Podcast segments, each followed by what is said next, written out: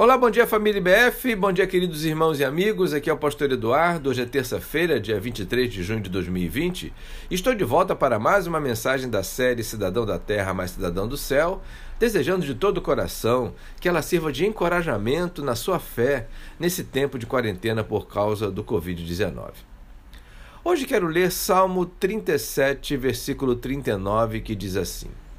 Do Senhor vem a salvação dos justos ele é a sua fortaleza na hora da adversidade.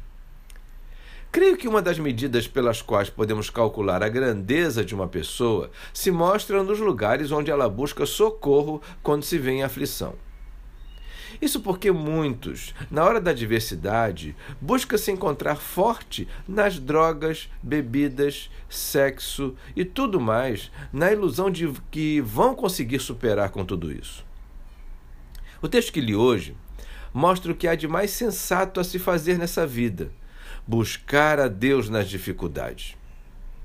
Isso me faz lembrar um antigo e clássico hino, cuja letra diz assim: Castelo forte é nosso Deus, espada e bom escudo. Com seu poder defende os seus em todo aperto agudo. Com fúria pertinaz, persegue Satanás com artimanhas tais e astúcias tão cruéis que iguais não há na terra. A nossa força nada faz. Estamos, sim, perdidos. Mas nosso Deus socorro traz e somos protegidos. Defende-nos, Jesus, o que venceu na cruz, Senhor dos altos céus, e sendo o próprio Deus, triunfa na batalha. Se nos quisessem devorar, demônios não contados, não nos podiam assustar, nem somos derrotados.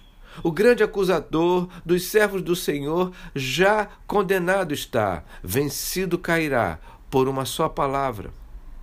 Sim, que a palavra ficará, sabemos com certeza, e nada nos assustará com Cristo por defesa.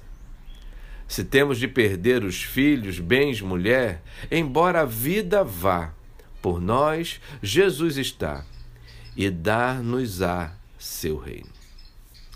Sim, irmãos, a fé em Deus, a nossa fé, faz toda a diferença, pois Ele, como diz o hino, é nosso castelo forte, até mesmo quando passamos por um tempo como este de pandemia. A escolha por Deus faz parte da melhor decisão de nossa vida, pois Ele, por mais que não nos dê tudo o que desejamos, sempre nos dará o que precisamos, especialmente para crescer e amadurecer. Fico por aqui, protegido por uma fortaleza, na esperança de que você também esteja comigo, e até amanhã, se Deus quiser.